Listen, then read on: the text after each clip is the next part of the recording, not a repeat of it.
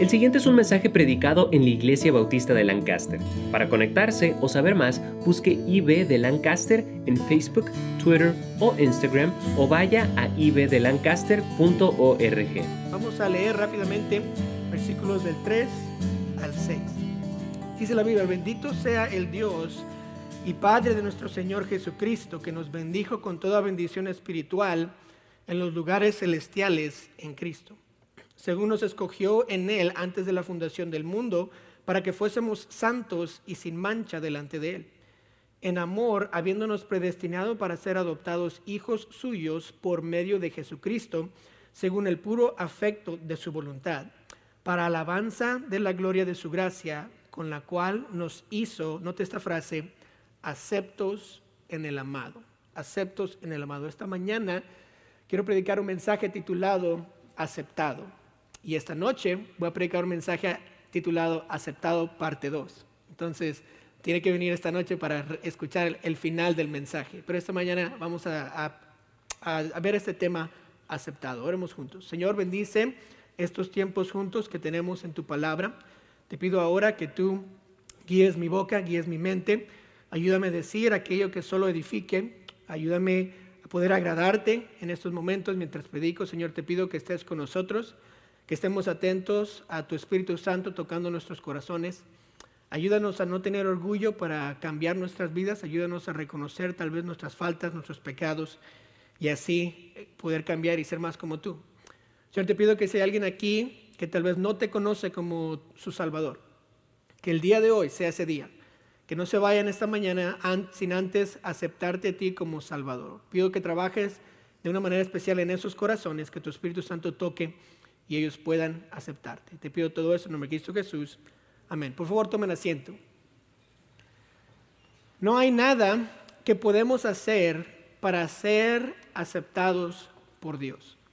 Yo no sé dónde estaba usted el viernes, como es de las 8.20 de la noche, pero yo estaba en mi casa. Estábamos poniendo a nuestras niñas en cama y acabábamos de orarle la Biblia y le estábamos poniendo en cama y, y me salí del cuarto, apagué la luz y, algo empezó a temblar, ¿verdad? Y yo pensé, pues yo no tomo, ¿verdad? No estoy borracho, ¿Qué, ¿Qué, está pasando? Y rápidamente me di cuenta, es, es un temblor, fue 7.1, ¿verdad? Que allá en Ridgecrest y llegó hasta acá. Y obviamente yo frenéticamente dije, pues ¿qué hago? Nunca estaba en un temblor. Entonces dije, oh sí, tengo hijas, ¿verdad? Y regresé al cuarto y dije, ok, niñas, vénganse. Y agarré a las niñas y traté de agarrarlas a las tres, ¿verdad? No, no podía, pero por ahí le hice una pata por acá y, y, nos fuimos y nos pusimos debajo de una, de una de las literas que estaban ahí para cubrirnos un poco si es que algo caía. Ya para ese tiempo mi esposa ya había sentido el, terremoto, ya llegó al cuarto con, conmigo también y nos quedamos ahí unos momentos. Y la verdad, tuve un poquito de miedo, no mucho, pero un poquito, ¿verdad? Porque yo soy macho, entonces un poquito de miedo, tuve un poquito ahí. Después de este terremoto, ¿verdad? Las niñas fueron a dormir y mi esposa y yo dijimos, wow. Bueno, lo bueno es que fue pequeñito y nada pasó y fuimos al, cuarto y mi, esposa empezó en, en el teléfono a buscar qué necesitas en una emergencia después de un terremoto, ¿verdad? Y baterías, agua, linternas, radios. Y me dice mi esposa, ¿sabes qué? Necesitamos ir a comprar todas estas cosas porque si algo sucede no vamos a tener agua, no vamos a tener nada. Entonces enseñarme dónde está la llave del agua y del gas para apagarlo si es que algo sucede aquí en la casa porque yo no sé. Y empezó a decirme, y, y sabe que yo, me, yo, yo he estado casado con mi esposa por seis años y nunca me había dicho antes, ¿dónde está la llave del agua para apagarla si es que en caso viene un terremoto y, se, y viene todo eso? ¿Qué pasó? Hubo una situación, una emergencia en donde le cambió a mi esposa la manera de pensar y me cambió a mí la manera de pensar. Emergencias nos despiertan a lo que es más importante. ¿Qué es más importante? Me imagino que algunos de ustedes tal vez pensaron, ¿qué tal si me muero hoy? ¿A dónde iría? ¿Me, aceptaría Dios en el cielo? ¿Tendría suficientes yo buenas obras para que Dios diga, eh, si pasa al cielo, estás, invitado. Tal vez ah, usted dice, estoy preparado para una emergencia aquí en la tierra, pero ¿cómo me preparo para la próxima vida? ¿Cómo me preparo para la eternidad? Ah, ¿Está listo tal vez usted para encontrarse con Dios? ¿Está listo para, ah, para ir al cielo? o es, digamos esta pregunta, ¿es usted aceptado por Dios? ¿Dios le ha aceptado ya a su familia? Eh, dice el versículo 6 que somos aceptos en el amado, aceptos en el amado. El, amado está refiriéndose a Cristo, ¿verdad? La letra A en mayúscula está refiriéndose a la deidad que es Cristo. Eh, Dios nos acepta cuando estamos en Cristo. Notó que somos aceptos en quién? En Cristo, en el amado. También quiere decir, si somos, algunos somos aceptados por Dios, quiere decir que algunos no somos aceptados por Dios. ¿Verdad? Él nos acepta cuando somos sus hijos y no es, para, y no es por cómo somos o qué hayamos hecho, sino es por lo que Cristo hizo en la cruz por nosotros. Por eso es que Dios nos acepta. Cuando una persona pide perdón de sus pecados y acepta a Jesús como su único Salvador, lo recibe, Dios nos da la vida eterna y nos acepta a su familia, nos acepta tal y como somos. No hay nada ah, que yo pueda hacer para que Dios me desprecie cuando me acepta. Vimos el, el, testimonio hace unos minutos, el hermano era pandillero y dice que él aceptó a Cristo y Dios qué hizo. En ese momento lo aceptó. No hay nada que usted puede hacer o ser para que Dios lo acepte, solo cuando confiamos en Cristo Jesús. Quiere decir esto, que no todos son aceptados por Dios, solo los que creen en el nombre de Jesús para salvación. No todos, Dios nos acepta a todos, solo los que estamos en Cristo. Juan 1, 11 y 12 dice esto, a lo suyo vino y los suyos que no lo recibieron mas a todos los que le recibieron, a los que creen en su nombre, les dio la potestad de ser hechos hijos de Dios. La palabra potestad significa el poder, la habilidad de ser hijos de Dios. Dios ama a todas las personas del mundo, pero no aceptan a todos, a su, reino, al cielo. Juan 3:16 dice, porque de tal manera amó Dios al mundo. El amor de Dios abarca a todo el mundo. Dice la razón que Dios no nos puede aceptar es por nuestro pecado. Usted y yo, seamos honestos, tenemos pecado en nuestra vida. Y Dios no puede aceptarnos no porque no nos ama, sino porque nosotros tenemos pecado en nuestra vida.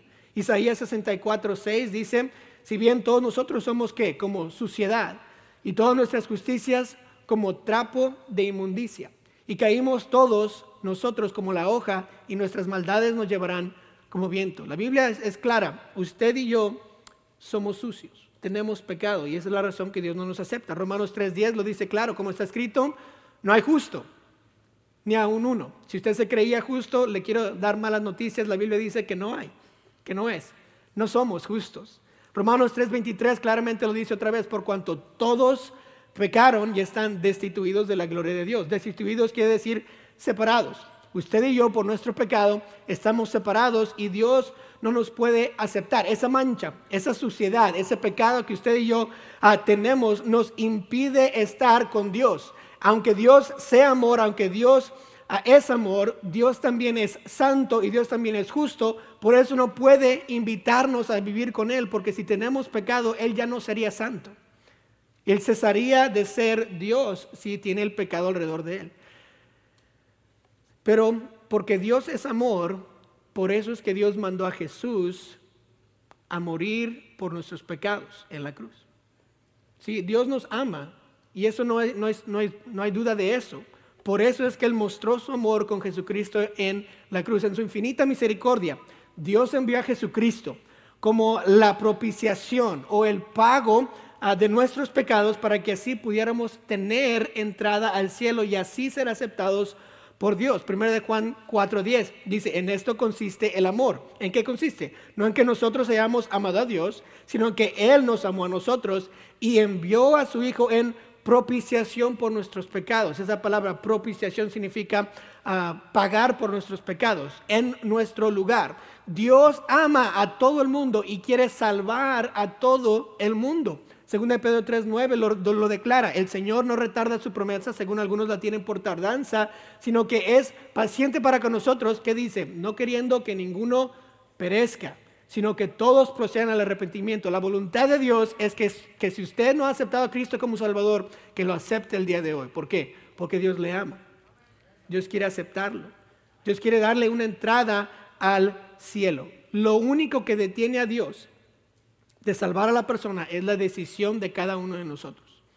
Si decidimos recibir a Cristo o decidimos rechazar a Cristo. Romanos 10:13 lo dice claramente, porque todo aquel que invocar el nombre del Señor será salvo. Todo aquel que invoque el nombre del Señor será salvo. Está esperándonos a nosotros que tomemos esa decisión. Juan 1.12 lo dice otra vez, dice, mas a todos los que le recibieron, a los que creen en su nombre, a los les dio potestad de ser hechos hijos de Dios. ¿A quién les dio potestad? A los que creen en el nombre de Jesús. Si usted quiere ser salvo por el Señor, usted puede. Solo tiene que confesar a Dios sus pecados, creer que Cristo es el único que le puede salvar, ah, porque Él murió en la cruz por nosotros, por usted, y invocar o pedir que Jesucristo entre a su vida. Tiene que hacer eso, pedirle a Dios y creer en su corazón. Romanos 19 lo dice así que si confesares con tu boca que Jesús es el Señor y creyeres en tu corazón que Dios le levantó de los muertos, serás salvo, porque con el corazón se cree para justicia, pero con la boca se confiesa para salvación. Si usted quiere ser salvo, está en su boca y en su corazón. Yo creo en el Señor Jesucristo, que Él murió por mis pecados y yo le quiero pedir que venga a mi vida. Si usted hace eso el día de hoy, Dios le acepta. Ya es parte de la familia de Dios. ¿No es algo eso maravilloso? que no tenemos que hacer nada, que no tenemos que ser alguien para que Dios nos acepte, solo tenemos que pedirle a Jesús que venga a mi vida, que Dios perdone mis pecados. Eso es la salvación. Si usted no lo ha recibido hoy, ¿por qué no lo hace hoy? ¿Qué le impediría? Por eso podemos saber que somos aceptados por Dios. Por eso sabemos que tenemos entrada al cielo. Por eso los cristianos cuando hay un terremoto no se preocupan si se van a morir o no porque saben a dónde van, van al cielo. Dios no nos va a aceptar por venir a la iglesia, Dios no nos va a aceptar por bautizarnos, Dios no nos va a aceptar por ser buenas personas, Dios no nos va a aceptar por ser personas religiosas o porque le damos dinero a la iglesia o por cumplir cualquier sacramento. Dios nos acepta cuando hemos aceptado o recibido a Jesús como Salvador. Y ahí nos hacemos hijos. Ahora, para los que ya han recibido a Cristo como Salvador y ya son aceptados en el amado, para todos nosotros que ya hemos aceptado, ¿qué pasa cuando somos aceptados por Dios? ¿Qué significa eso? Queremos ver esta mañana los tres resultados de ser aceptado por Dios. Note el primer resultado y el primer resultado es que eh, estamos perdonados o el estar perdonados es el primer resultado. vea conmigo por favor el versículo 7. Dice, en quien tenemos redención por su sangre, el perdón de pecados según las riquezas de su gracia. El primer resultado es el estar perdonado. La palabra redención ahí en la palabra en el versículo 7 quiere decir comprar de regreso. Entonces nosotros estábamos en pecado, en esclavitud. Dios dice, yo los amo tanto que voy a pagar por sus pecados y Dios nos compró de regreso. ¿Con qué nos pagó? Pues nos, nos, pero ¿con qué nos compró otra vez? Nos compró con la sangre de Cristo. El precio de nuestra vida, ah, de los pecados que cometimos y que vamos a cometer, es la sangre de Cristo. Esa preciosa sangre que fue derramada en la cruz fue para perdonar nuestros pecados. Note que dice en quien tenemos redención, ¿por qué? Por su sangre. La sangre de Cristo es el precio de nuestros pecados. Él pagó con su sangre mi pecado y ahora estoy perdonado. Note que nuestro pecado tiene un precio y ese precio es la muerte. Romanos 6:23 dice, porque la paga del pecado es muerte. La paga del pecado quiere decir que lo que, lo que yo merezco por pecar es morir. Cuando Cristo derramó su sangre y murió en mi lugar, él pagó el precio de mi pecado y ahora estoy perdonado por siempre. Cristo me perdona de una vez por siempre. Hebreos 9:28 lo declara así. Así también Cristo fue ofrecido cuántas veces?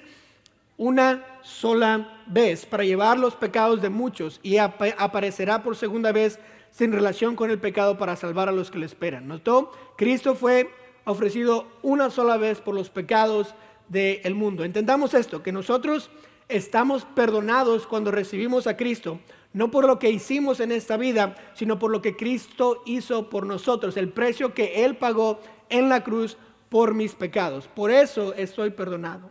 Romanos 5.8 dice, más Dios muestra su amor para con nosotros, en que siendo aún pecadores, Cristo murió por nosotros. Esa palabra por es muy interesante porque podemos poner ahí, en vez de Cristo murió por nosotros, Cristo murió en nuestro lugar. Yo debería estar ahí, pero Él murió por mí. Me amó tanto que Él tomó mi lugar, que Él se fue a la cruz por mí. Y por eso estoy perdonado. No porque yo hice algo, sino porque Cristo lo hizo todo. Había dos deudores eh, en, el, Antiguo, en el Nuevo Testamento, en Mateo, y Jesús da una parábola de estos dos deudores. El primer deudor le, debe 10 mil talentos al amo. Y algunos eh, eh, estudiantes de la Biblia dicen que esto equivalía como unos miles de, ah, perdón, cientos de millones de, de dólares. Equivalía esta cantidad, 10 mil talentos. Y este amo pues dice, te tengo que vender a ti, te tengo que vender a tu esposa, a tus hijos, para que yo pueda recibir la deuda que tú me debes, ¿verdad? Y algunos de ustedes dirían, si, si esto pudiera suceder hoy, estaría libre de deudas, le daría a todos mis hijos a las tarjetas de crédito y ya no tendría ninguna deuda. Ah, qué bien, ¿verdad? Pero eso no, sucede hoy, eso sucede, sucedía en el primer siglo nada más. dice, tengo que venderte a ti, a tus hijos, a tu esposa, para que, me, ah, para que yo pueda recibir de la deuda. Este, este siervo ah, le le, pide misericordia y le dice, por favor, perdóname. Y el amo lo ve y le dice, te perdono completamente. Le, perdona, quiere decir, ya no me tienes que pagar la deuda que, me debías, estos millones de dólares que me debías ya están libres, no te preocupes, el amo lo perdonó. Ahora, este siervo va con uno, de sus consiervos y ese consiervo le debía a él, la Biblia dice, a 100 denarios, eso es como 20 dólares. Me debe 100 denarios. Y este primer siervo se enoja con su consiervo de tal manera que lo ahorca, dice la Biblia, y lo manda a la cárcel hasta que pueda pagar su deuda. Ahora, el primer, eh, el primer, ah, eh, el amo se da cuenta de lo que el primer siervo ha hecho y lo llama y le dice, no hiciste bien. Yo te perdoné todos tus pecados completamente y tú no perdonaste a la persona que te debía, perdón, tú a la persona que te debía estos 100 denarios. No, eso no fue correcto. Dios, en, este, eh, en esta historia, el amo es Dios. Y usted y yo le debíamos a Dios mucho. Le debíamos todos nuestros pecados. Era un precio grande. Usted dice tal vez, no, no, hermano, yo, yo no soy tan gran pecador. Yo, mis pecados no son tan tantos, ¿ok? Yo, no, yo, yo ni siquiera peco mucho, tal vez ni siquiera peco. ¿Ok? Digamos que es cierto. Yo tengo 31 años de edad y digamos que, yo soy bien santito, ¿verdad? Y peco una vez al día, una mentirita, algo que se me viene a la mente, algo que digo tal vez, una manera que yo trato a, mis hijos o en el trabajo, a los empleados. Y digamos que por esos 31 años he cometido un pecado al día. ¿Sabe cuántos pecados he cometido yo hasta ahorita? 11.315 pecados por un pecado al día y 31 años. Digamos que Dios me permite vivir hasta los 60 años de edad. Y digamos que sigo bien santito, ¿verdad? Y nada más cometo un pecado al día. Una mentirita, tal vez algo, algo pequeñito, nada grande. Le robé tal vez 10 centavos a la, a, la tienda, lo que sea, ¿verdad? Al jefe le quité una, una grapadora, lo que sea. Un pecadito nada más al día. 60 años, un pecado al día, voy a pecar 21.900 veces y Dios me ha perdonado todos los pecados. Eso es lo que significa estar perdonado, ser aceptado por Dios. Ahora, yo no sé usted, pero yo no peco una vez al día. Yo peco muchas veces al día. Imagínense cuántos pecados Dios nos ha perdonado y nos va a perdonar por lo que estos pecados lo pusieron a Él en la cruz. Cristo pagó por mis pecados, todos mis pecados. Ahora, si Dios me perdona todos mis pecados y yo soy aceptado por Dios, ahora, ¿cuál debe ser mi respuesta? Si ya estoy perdonado, ¿por qué, debo, hacer con esto? Pues la respuesta es el servicio. Yo debo de servir a Dios. Yo debo querer servir a Dios. Si, veo cuántos pecados Él me ha perdonado y, ahora no los va a contar, ahora voy a ir al cielo, soy aceptado por Él, debo yo decir, Señor, yo quiero servirte. Si yo, no sirvo a Dios por, por culpa o tal vez para pagar por mis pecados, yo sirvo a Dios porque Él ya pagó por mis pecados, Él ya murió por mí, yo quiero vivir por Él, por lo que Él ha hecho por, por mí y lo que está haciendo por mí. De un corazón agradecido sale mi servicio a Dios y mi lealtad a Jesucristo. No es un deber, debe ser un gozo, debe ser una manera de yo decirle, Señor, gracias por perdonarme. Gracias por aceptarme. Primera de Juan 4.9 dice, en esto se mostró el amor de Dios para con nosotros, en que Dios envió a su Hijo unigénito al mundo para que vivamos por Él. En esto consiste el amor, en que nosotros hayamos amado a Dios, sino en que Él nos amó a nosotros y envió a su Hijo en propiciación por nuestros pecados. Yo le debo ser fiel a Dios toda mi vida. Él me dio a su Hijo, Él pagó por mis pecados. Una pregunta para usted cristiano, ¿por qué está sirviendo a Dios? Está sirviendo a Dios. Reconoce que todos sus pecados han sido perdonados. Reconoce la, la gravedad de los pecados que ha cometido. ¿No debería esa verdad impulsarle a usted a vivir para Dios? Yo creo que sí. La primera verdad o el primer resultado de ser adoptados, perdón, de ser aceptados es estar perdonado. La segunda verdad es, o el segundo resultado es tener herencia. Tenemos herencia. Note por favor el versículo 11. El versículo 11 dice esto.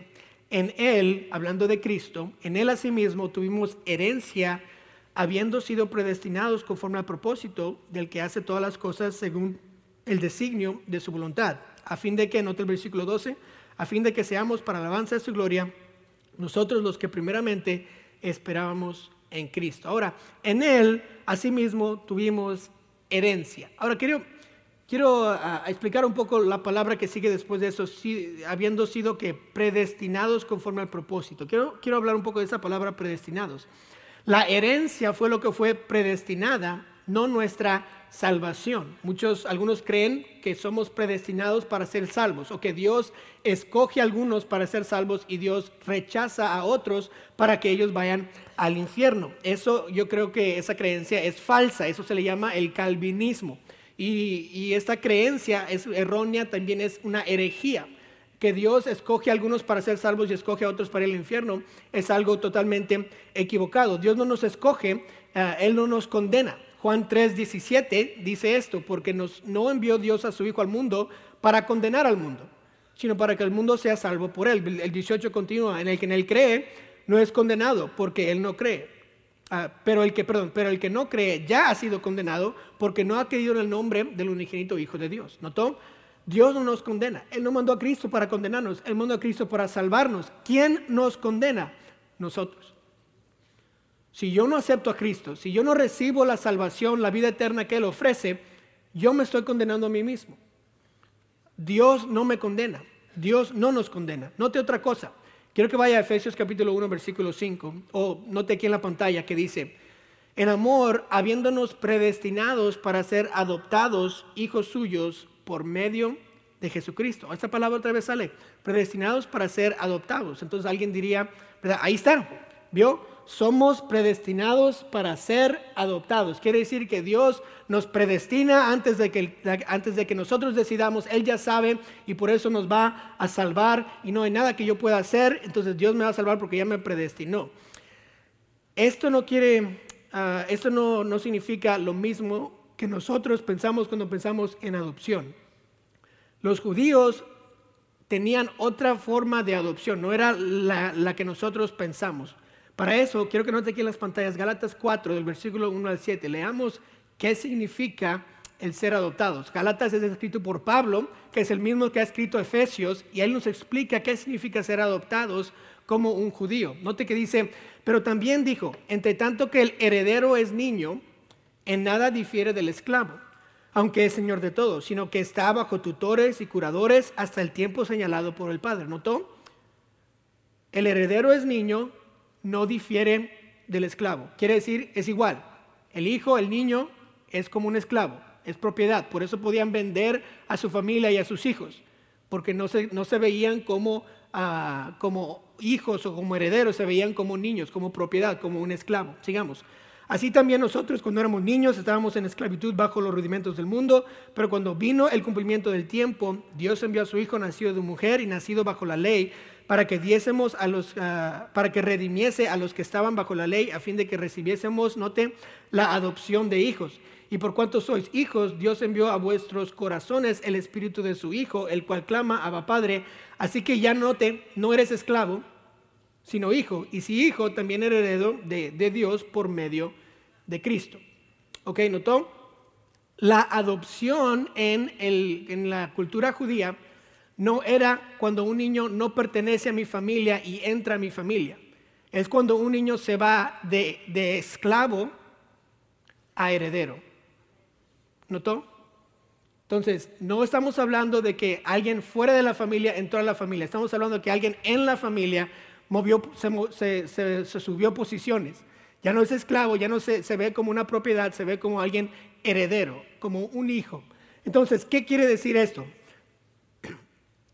No puede ser adopción como lo pensamos, tiene que ser adopción diferente. Lo que Pablo está diciendo es que entramos directamente al estatus de heredero, no entramos, no entramos al estatus de esclavo en la familia de Dios.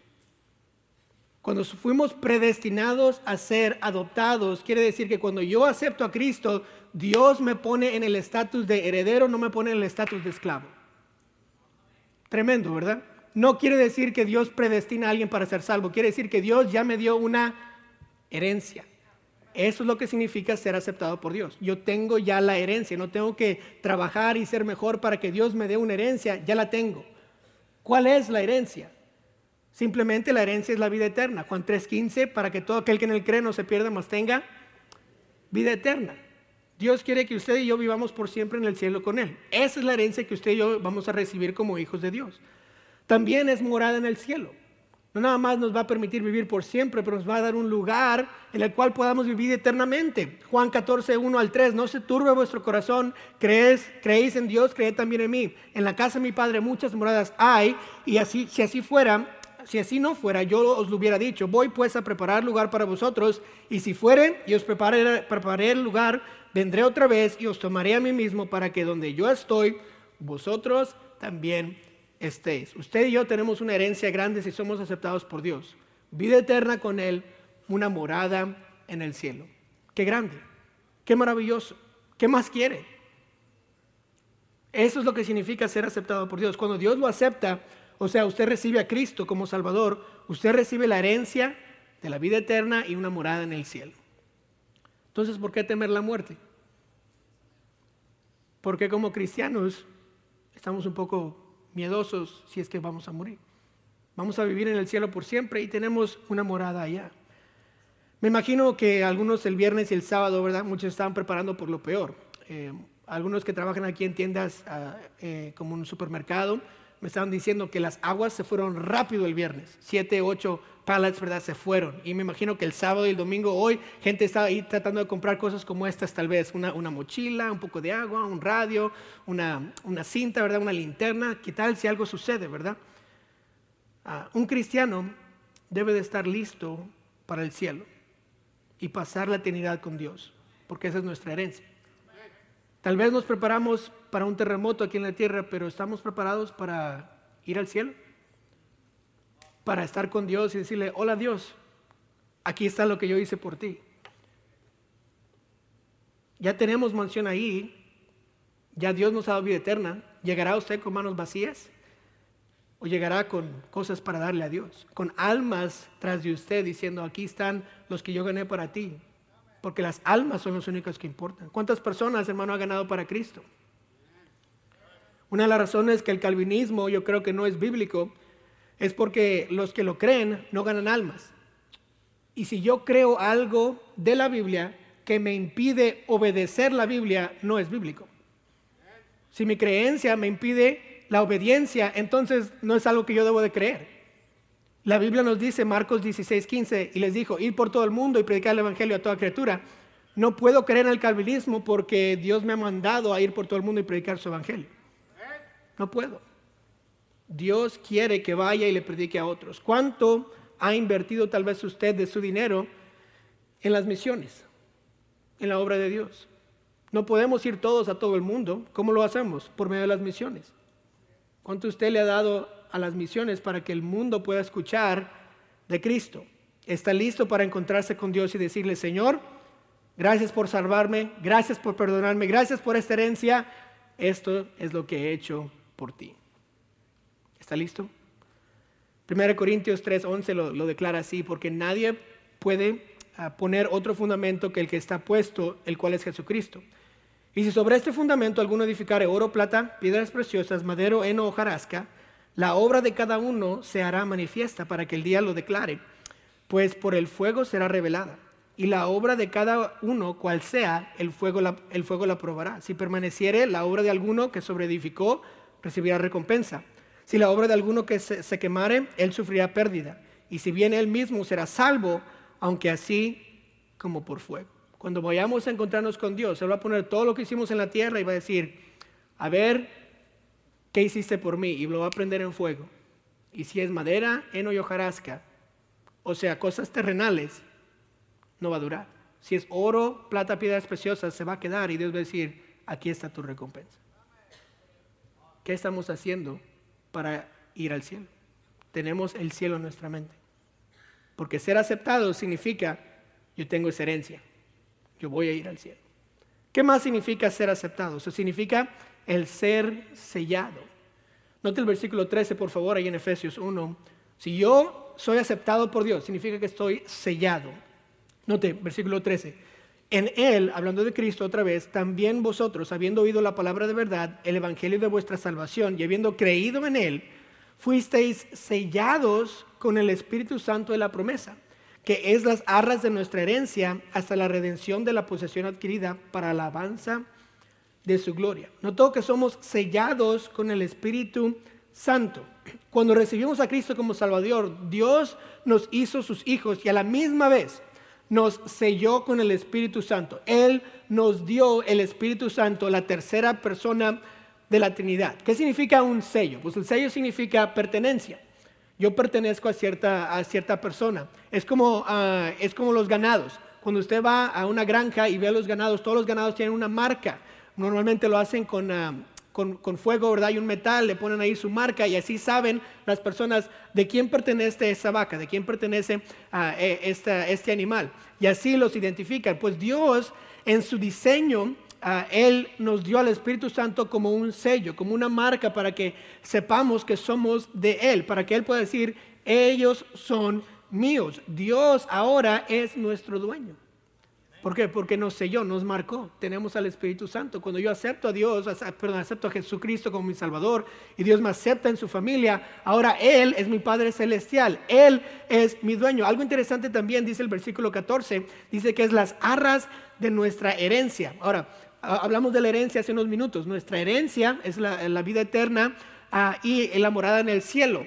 ¿Qué es una arra? La arra, este, usted la conoce tal vez como cuando uno va a casarse, ¿verdad? Tienen las, la ceremonia de las arras. Las arras es como un depósito. ¿Qué significa un depósito? Pues cuando yo compro un carro o tal vez una casa, yo doy un depósito, queriendo decirles a los que me están vendiendo el carro, le estoy prometiendo yo que voy a cumplir con mis pagos y así completar mi, casa, pagar mi casa o pagar mis carros. Y algunos de ustedes tal vez, ah, como yo, ¿verdad? No, no hacemos eso, no lo pagamos completamente, nos vienen y lo, hacen repo, ¿verdad? Ay, no, se me fue, no, cumplí mi promesa. Dios no es así. Dios cuando promete algo, cuando nos da unas arras, un depósito, Él va a cumplir, Él no es mentiroso. Entonces nosotros vemos un depósito, tal vez decimos, ah, no, no, no significa tanto, pero para Dios significa mucho. Ese sello, esa arra, ese depósito es nuestra entrada al cielo. Es que es las arras de nuestra herencia. Esta verdad nos debe de confortar. Si Dios me ha dado un depósito, quiere decir que sí me va a dar la herencia.